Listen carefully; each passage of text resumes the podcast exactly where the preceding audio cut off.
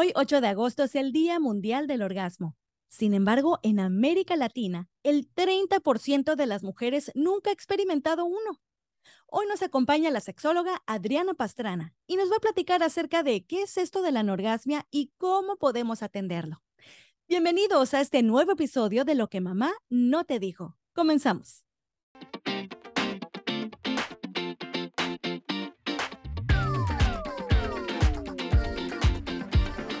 Adriana Pastrana es psicóloga, tanatóloga y sexóloga con varios años de experiencia ayudando a las personas a lograr una sexualidad plena y una vida en armonía.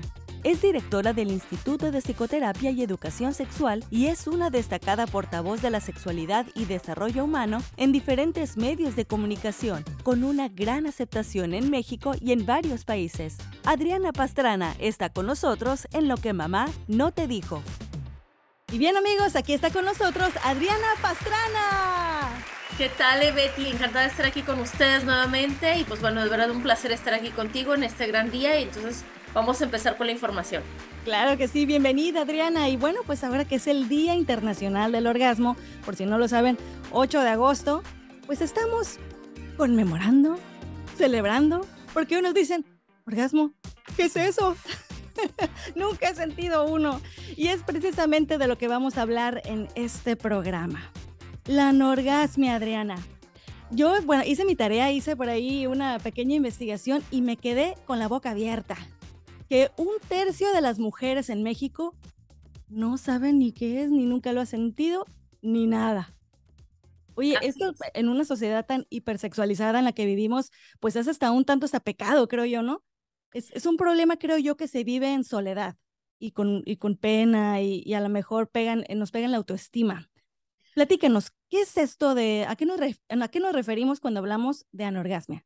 La anorgasmia es esa, mm, esa capacidad, vamos a decirlo así, o discapacidad de no sentir placer o un orgasmo. Puede ser frecuente o puede ser ya estable o después de un, de un periodo de tiempo, hace cuenta, a lo mejor tuvo orgasmos en un tiempo y después ya no.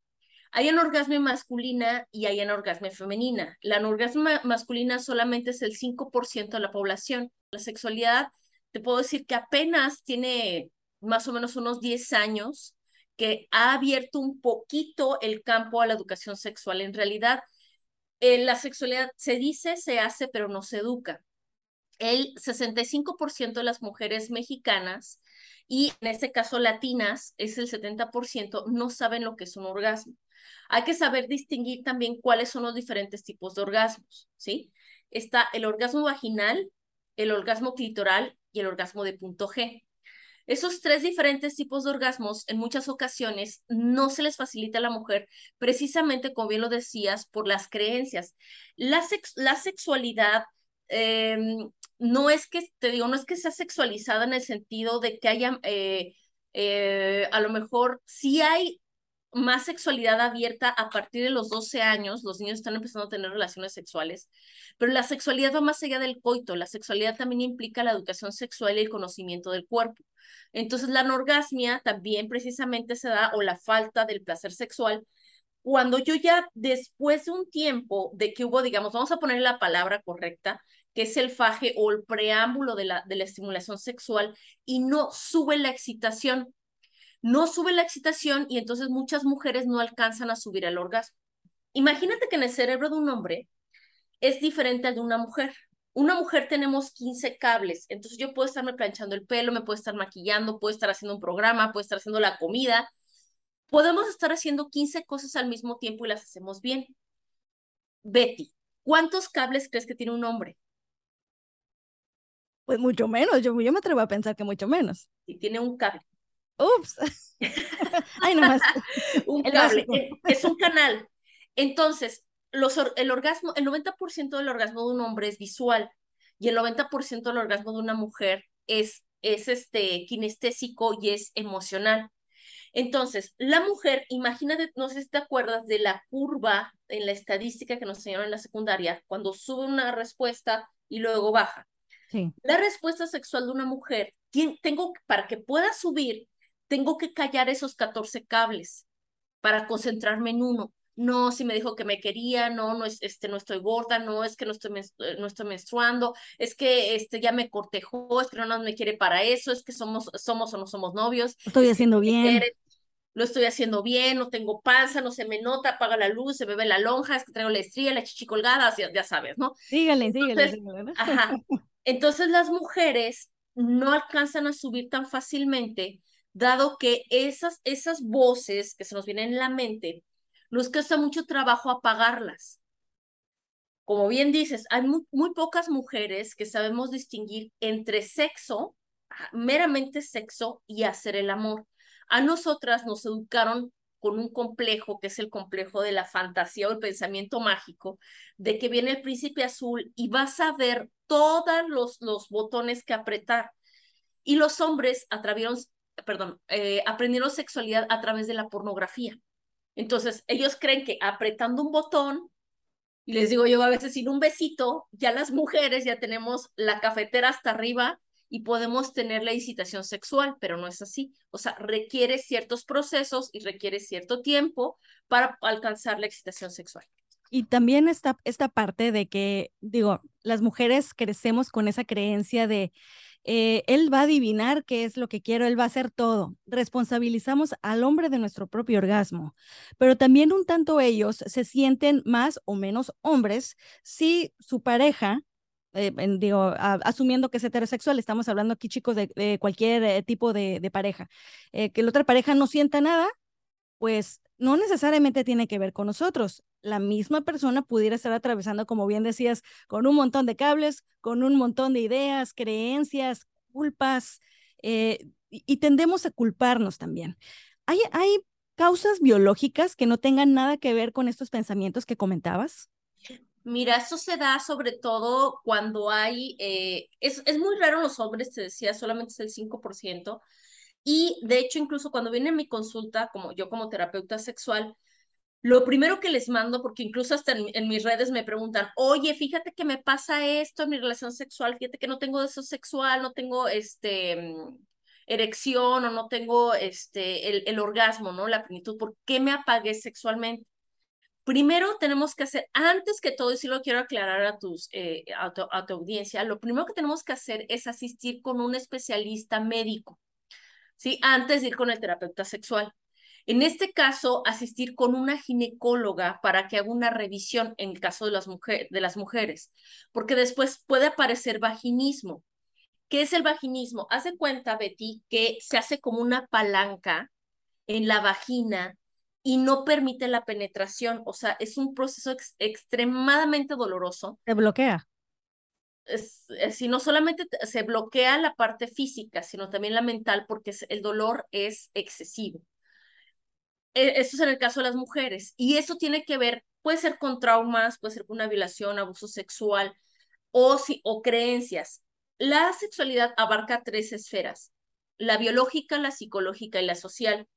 Entonces, lo primero que tenemos que descartar es la parte biológica. En el caso de los hombres, que a veces no tienen deseo sexual, lo primero es asistir con un urólogo.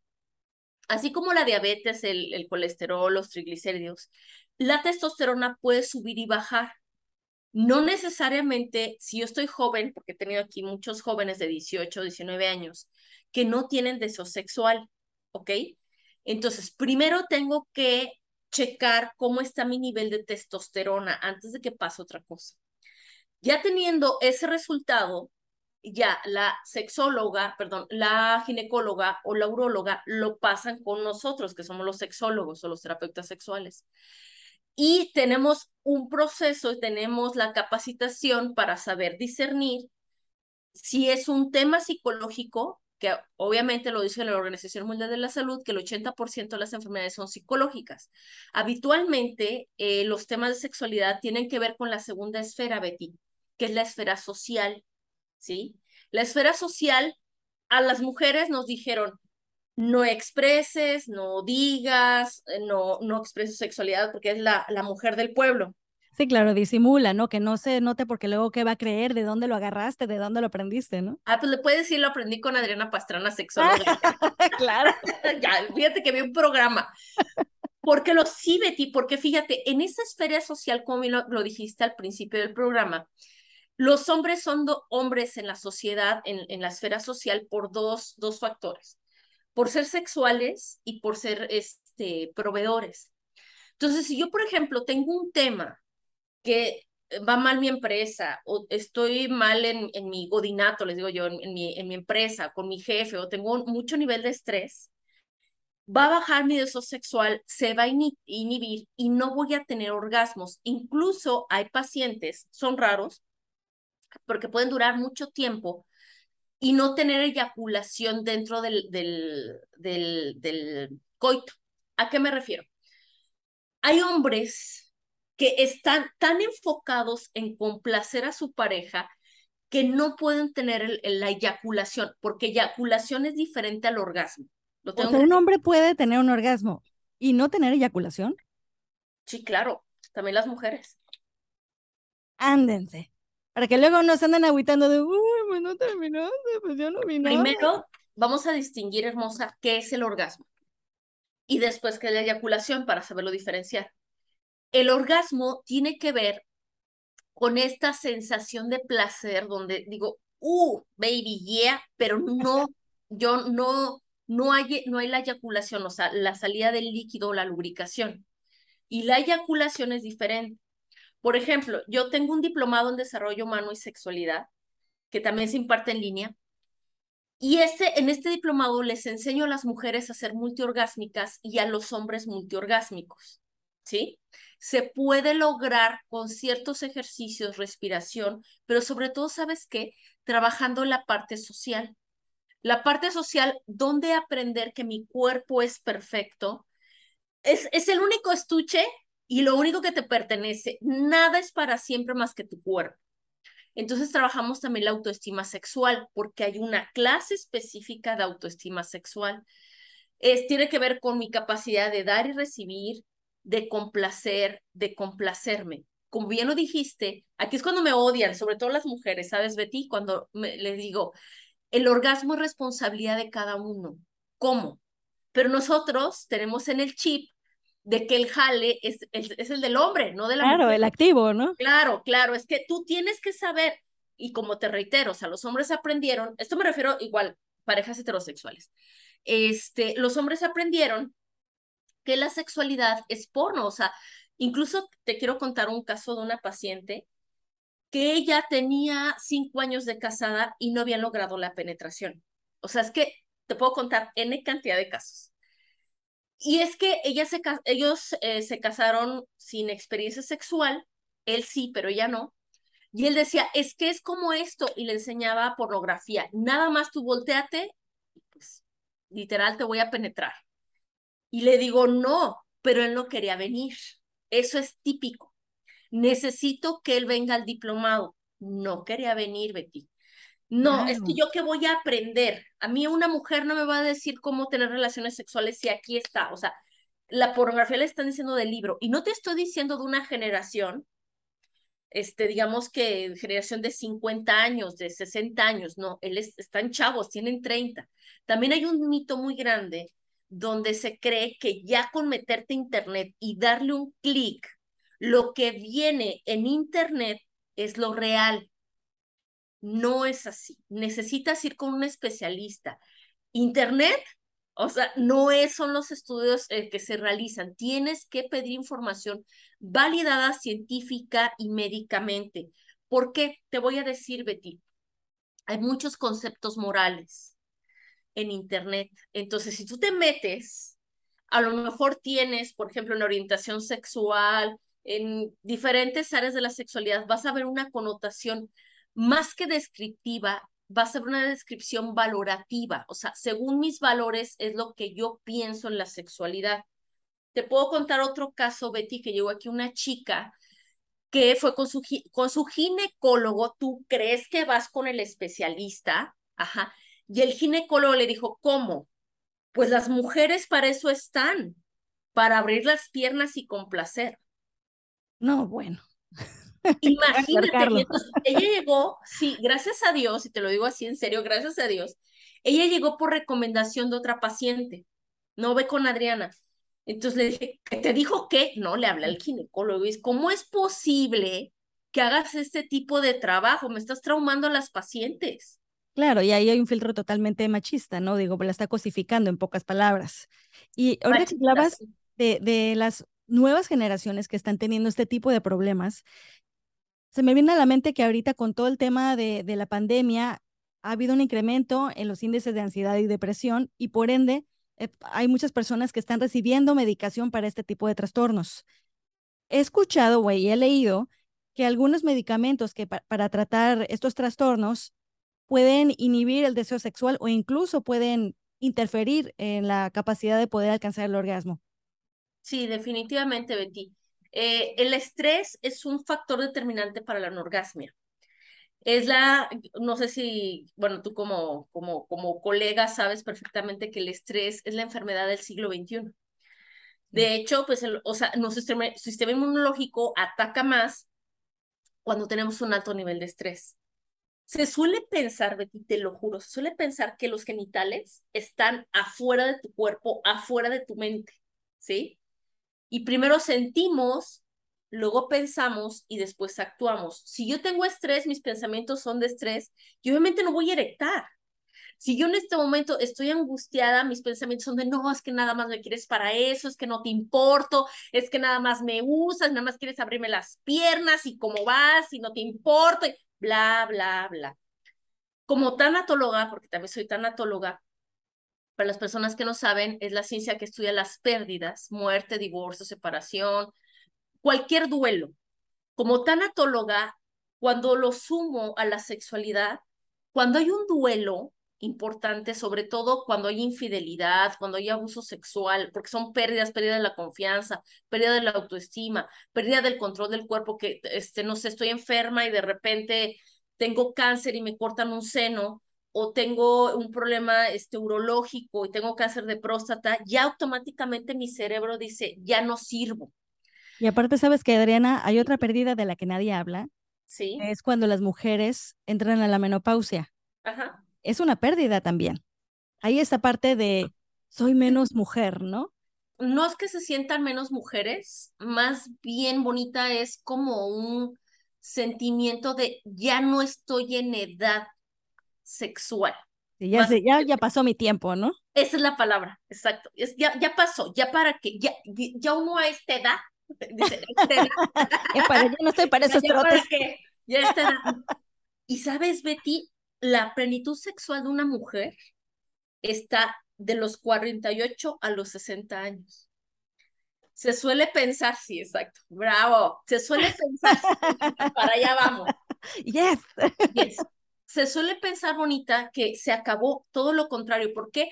Porque ya no tienes eh, que, que un método anticonceptivo, ya no tienes que este, fijarte en si, si este, están los niños o no, ya los niños ya se fueron, ya tú ya estás en, en, en otro rollo, ¿sabes? Estás en una posición más de goce, de disfrute, de, ¿sabes qué? Vámonos de viaje, vámonos a acampar. También. ¿Mandé? empoderamiento también. Definitivamente, es lo que te iba a decir, o sea, esta parte económica, dices, ya tengo una estabilidad, ahora sí agarro mis trapos, mis chivas, me voy y ahora sí empiezo a tener una vida sexual plena.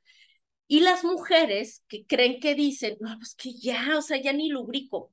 Sí lubricas mucho y aparte, por ejemplo, yo, este, aparte yo tengo una sex shop, este, Sí. O sea, aguas con Adriana, ¿eh? Anda en todo. Anda con todo. Después, si quieres, hacemos un programa de eso. Órale, va. Va.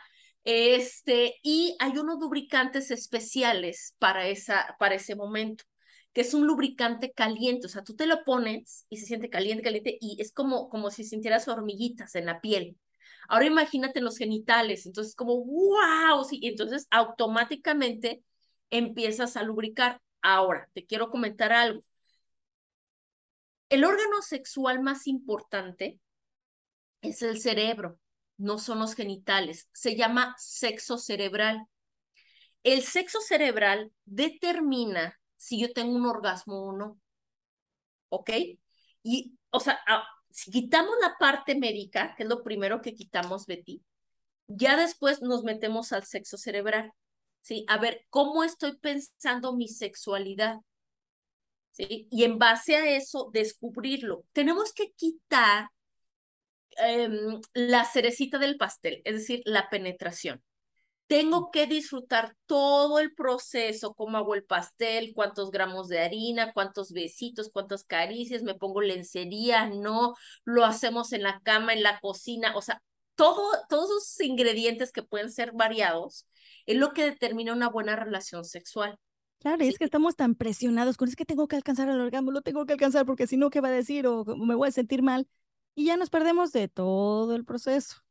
De hecho, la penetración es lo último incluso cuando tengo personas con, con este problema, con esta condición, porque no es un problema, con esta condición, este, les incito que no tengan penetración, que primero se, se reconozcan en su cuerpo.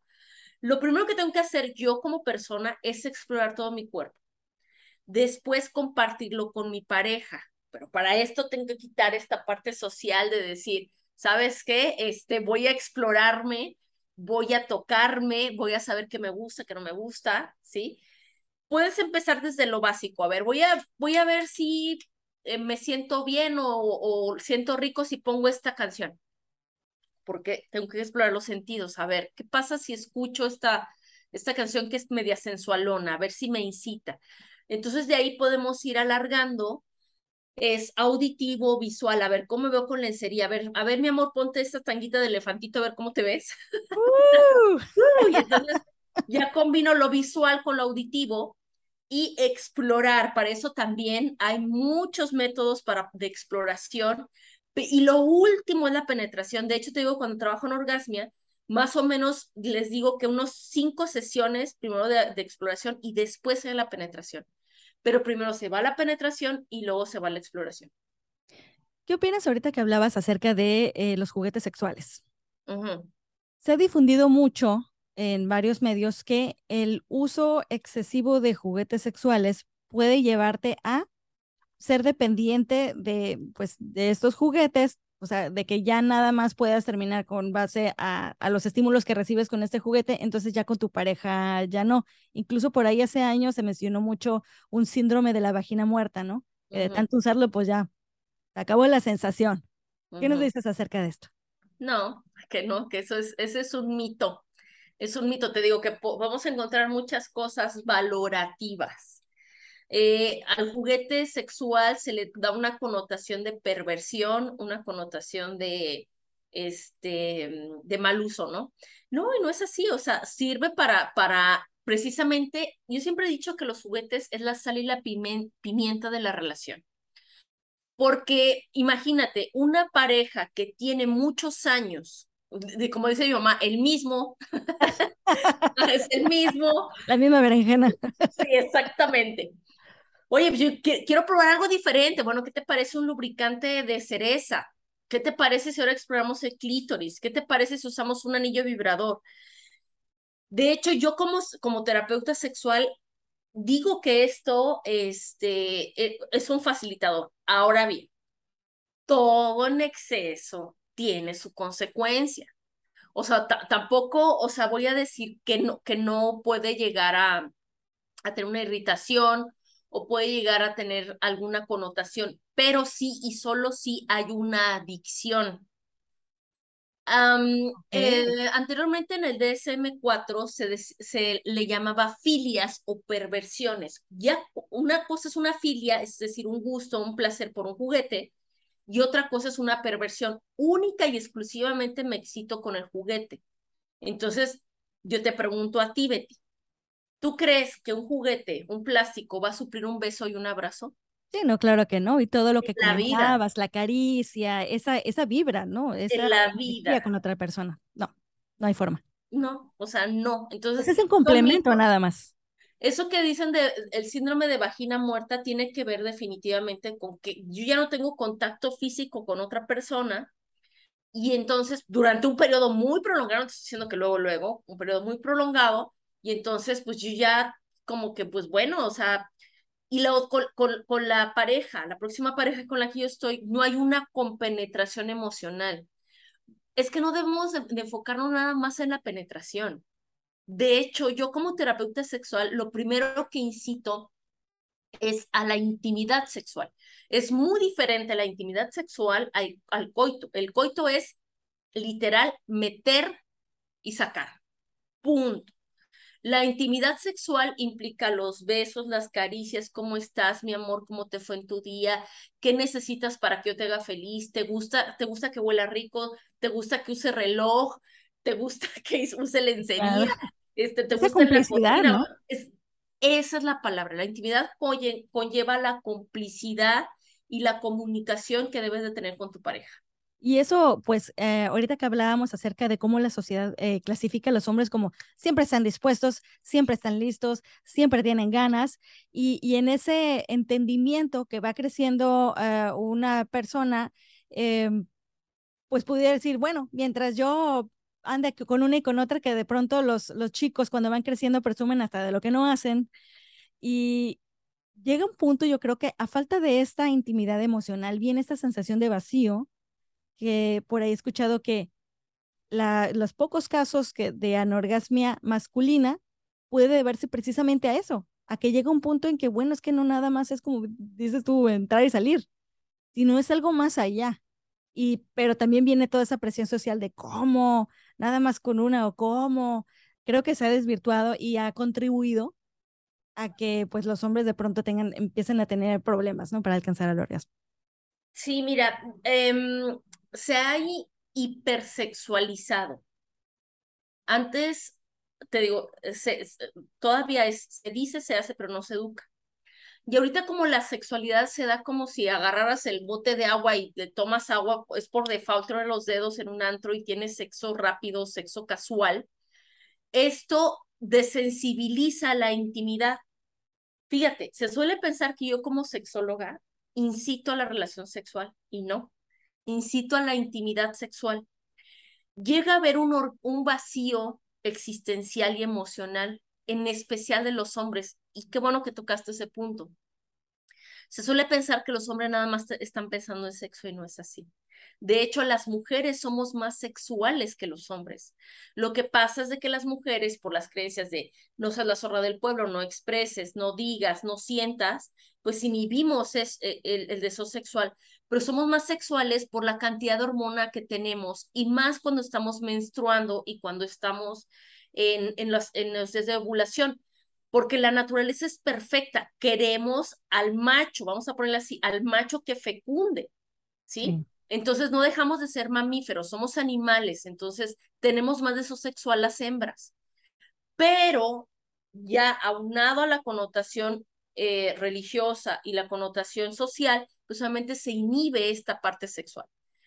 Los hombres como se hipersexualizan, pues dicen una, otra, la que sigue. Llega un momento que dice, me acuerdo mucho de un chico que, no sé si sepas lo del el Don Juan.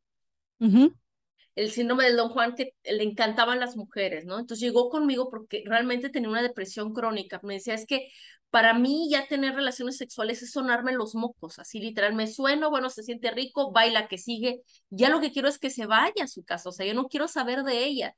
Entonces siento que estoy vacío empresario, súper guapo, o sea, inteligente, llegó un momento en que vacía porque se nos dice que la sexualidad es wow y dura cinco segundos el orgasmo.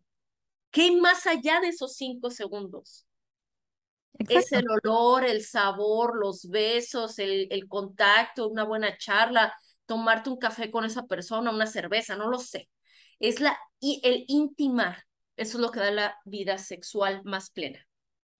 Y en el caso de una pareja que ahora sí que cumple al 100% con esa intimidad de la que estamos platicando, que son súper unidos, sin embargo, eh, pues sí existe ese problema y a lo mejor por sí solo no es tanto el problema la, la anorgasmia, porque como bien decías, la, eh, una relación sexual se compone de un montón de cosas, no, no nada más la culminación que es el orgasmo.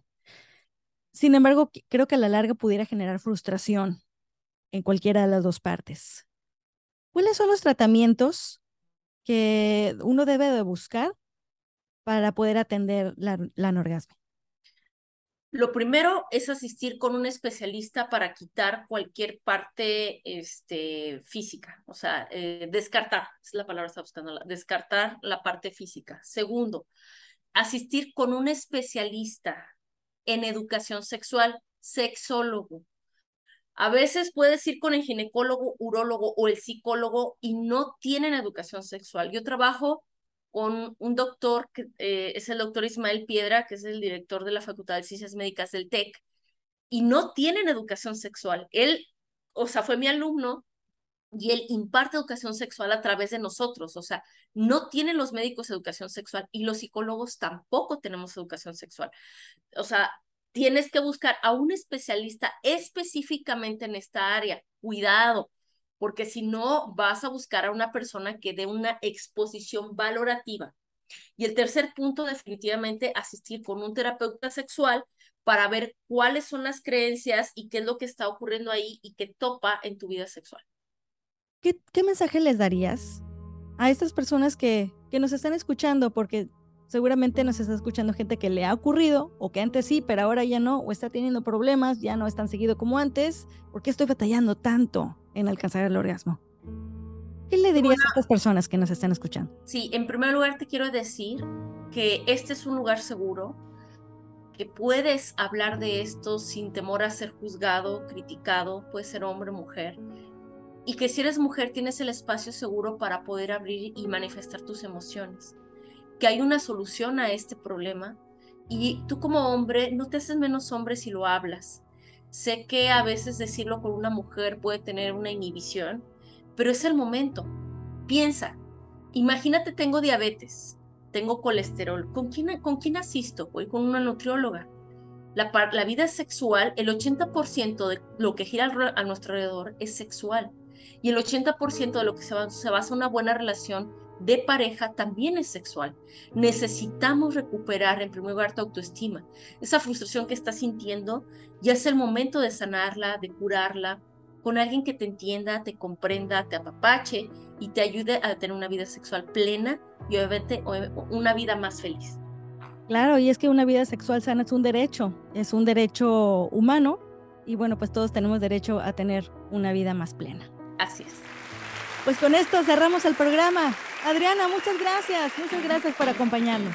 Muchísimas gracias a ti, Muchas gracias también a todos los que estuvieron acompañándonos. Y bueno, pues antes de despedirnos, Adriana, ¿dónde te localizamos? Las personas que quieran consulta online contigo, me imagino que ofreces, platícanos. Claro que sí, estoy en, en cualquier parte del mundo. Tengo muchas personas en Estados Unidos y Latinoamérica. Mi Facebook es Adriana Pastrana Sexóloga y con muchísimo gusto puedo atenderte al más 52 81 20 30 08 94 en Monterrey. Y además tengo el diplomado en desarrollo humano y sexualidad. Cualquier persona mayor de 18 años puede tomarlo. Y pues bueno, esa es una excelente opción para cualquier persona que quiera tener educación sexual. Eso es magnífico. ¿Dónde encontramos ese diplomado? Sí, puedes mandarme. Ah, y de hecho tiene 50% de descuento porque acabo de subir precisamente hace un mes el diplomado de extraño humano y sexualidad que nos tardamos tres años en grabarlo. Así es que aprovechenlo. Este es trabajo con el doctor Ismael Piedra. Y este diplomado puedes buscarme en mis redes sociales, Adriana Pasiona Sexóloga. Ahí está el link www.improsex.mx y tienes un 50% de descuento. Es que ya lo saben, Improsex. Y bueno, pues ahí para, para aprender más acerca de la sexualidad, porque podemos estar muy grandotas y todo, pero hay cosas que mamá no, te dijo. Adriana, te mando un abrazote muy grande y gracias a todos ustedes por acompañarnos. Hasta la próxima.